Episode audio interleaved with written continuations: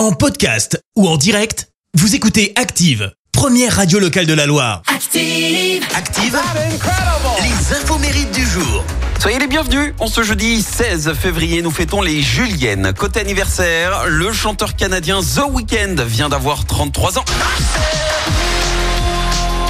Abandonné l'école à 17 ans. À 19 ans, il commence à publier ses musiques anonymement sur YouTube. Et à 21 ans, eh ben, il tape dans l'œil du chanteur Drake qui parle de The Weeknd sur Twitter. Et ils commencent à collaborer ensemble.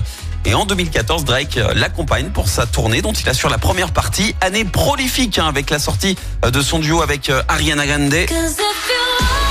Love Me Harder, souvenez-vous. Et un an plus tard, il est carrément sur la BO de 50 nuances degrés.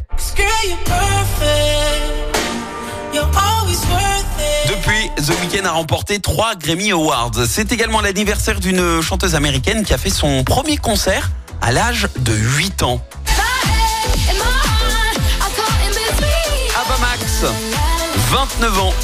Sa maman chantait des airs d'opéra et impressionné Ava Max a voulu faire exactement pareil. Et c'est comme ça qu'elle se retrouve à chanter devant du public à seulement 8 ans. En revanche, sa scolarité a été un vrai calvaire. Harcelée euh, à l'école, Ava Max part dans une école euh, catholique. Mais franchement, chanter des chansons sur Dieu, c'était pas du tout son truc. Retour au collège public et là, c'est de pire en pire. Alors sa mère opte pour les cours à distance.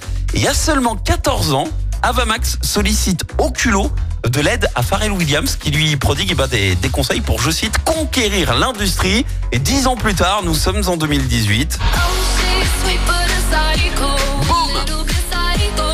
Succès instantané grâce à Spotify et ce titre, Sweet But Psycho, plus de 2 millions de ventes.